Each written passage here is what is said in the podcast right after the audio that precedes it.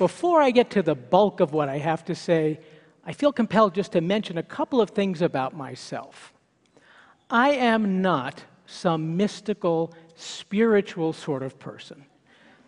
I'm a science writer. I studied physics in college. I used to be a science correspondent for NPR. Okay, that said, in the course of working on a story for NPR, I got some advice from an astronomer that challenged my outlook and frankly changed my life. You see, the story was about an eclipse, a partial solar eclipse that was set to cross the country in May of 1994. And the astronomer, I interviewed him, and he explained what was going to happen and how to view it. But he emphasized that as interesting as a partial solar eclipse is, a much rarer total solar eclipse is completely different.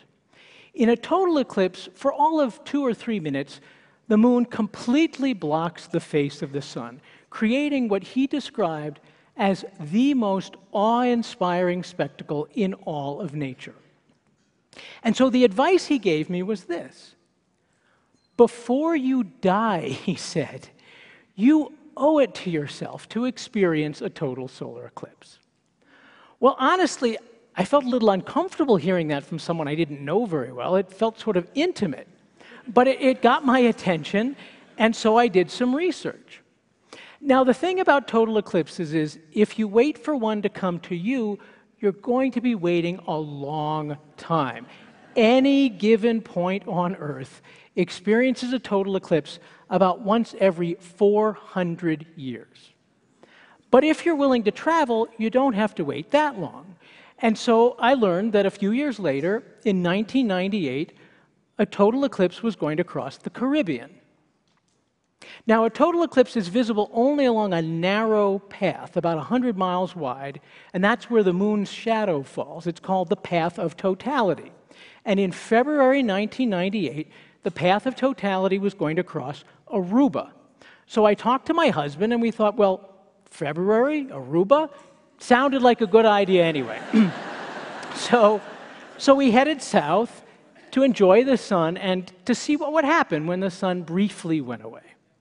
Well, the day of the eclipse found us and many other people out behind the Hyatt Regency on the beach, waiting for the show to begin. And we wore uh, eclipse glasses with cardboard frames and really dark lenses that enabled us to look at the sun safely.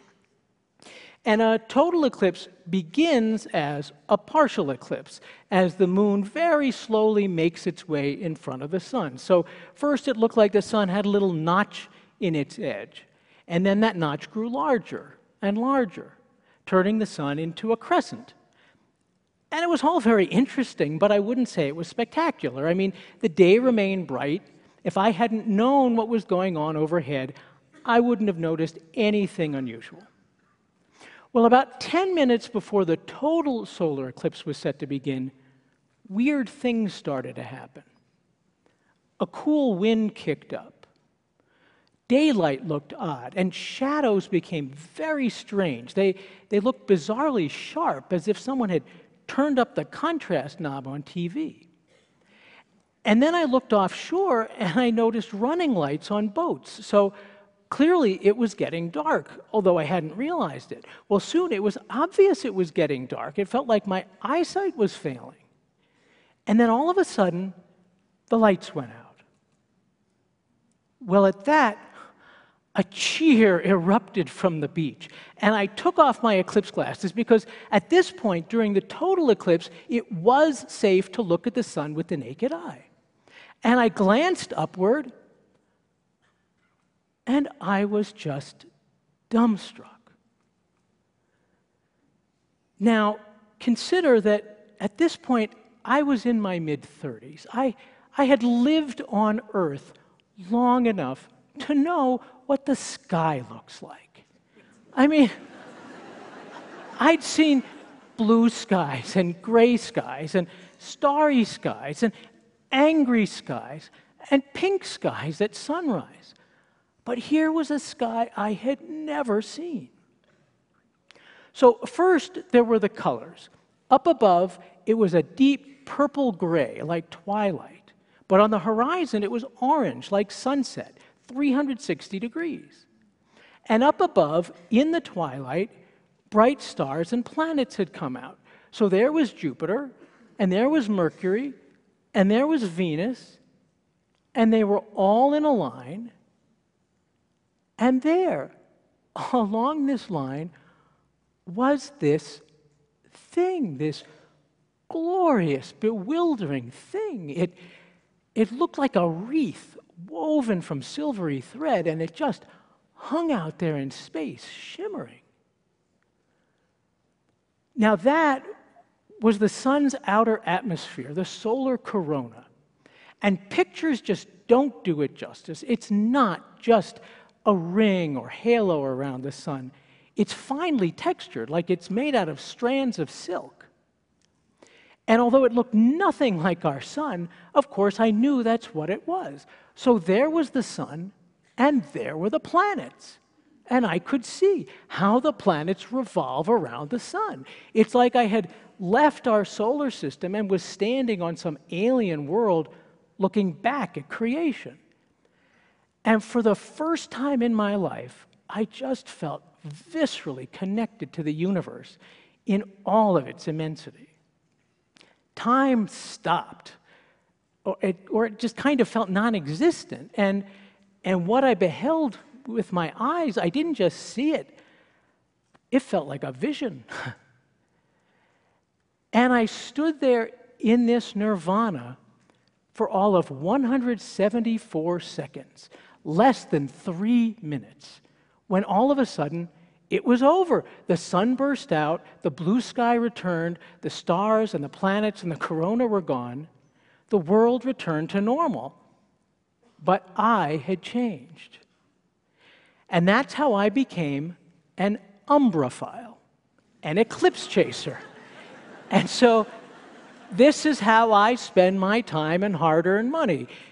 Every couple of years, I head off to wherever the moon's shadow will fall to experience another couple minutes of cosmic bliss and to share the experience with others, with friends in Australia, with an entire city in Germany. In 1999, in Munich, I joined hundreds of thousands who filled the streets and the rooftops and cheered in unison as the solar corona emerged. And over time, I've become something else an eclipse evangelist. I see it as my job to pay forward the advice that I received all those years ago. And so let me tell you before you die, you owe it to yourself to experience a total solar eclipse. It is the ultimate experience of awe. Now, that word, awesome, has grown so overused that it's lost its original meaning. True awe a sense of wonder and insignificance in the face of something enormous and grand is rare in our lives. But when you experience it, it's powerful. Awe dissolves the ego, it makes us feel connected. Indeed, it promotes empathy and generosity. Well, there is nothing truly more awesome than a total solar eclipse. Unfortunately, few Americans have seen one because it's been 38 years since one last touched the continental United States, and 99 years since one last crossed the breadth of the nation. But that is about to change. Over the next 35 years, five total solar eclipses will visit the continental United States, and three of them will be especially grand.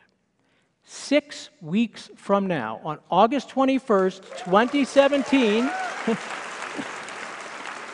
The moon's shadow will race from Oregon to South Carolina. April 8th, 2024, the moon's shadow heads north from Texas to Maine. In 2045, on August 12th, the path cuts from California to Florida. I say, what if we made these holidays? What if we.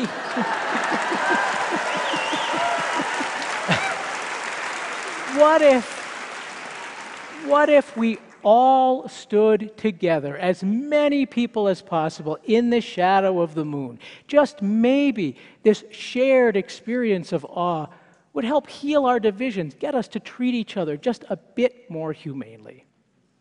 Now, admittedly, some folks consider my evangelizing a little out there, my obsession eccentric.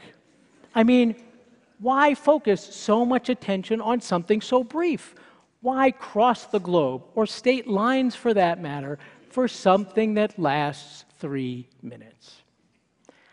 As I said, I am not a spiritual person. I don't believe in God. I wish I did. But when I think of my own mortality, and I do a lot, when I think of everyone I have lost, my mother in particular, what soothes me is that moment of awe I had in Aruba. I picture myself on that beach, looking at that sky, and I remember how I felt. My existence may be temporary, but that's okay because, my gosh, look at what I'm a part of. And so, this is a lesson I've learned, and it's one that applies to life in general. Duration of experience does not equal impact. One weekend, one conversation, hell, one glance can change everything.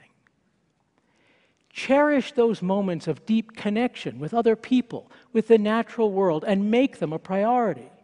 Yes, I chase eclipses. You might chase something else, but it's not about the 174 seconds. It's about how they change the years that come after. Thank you.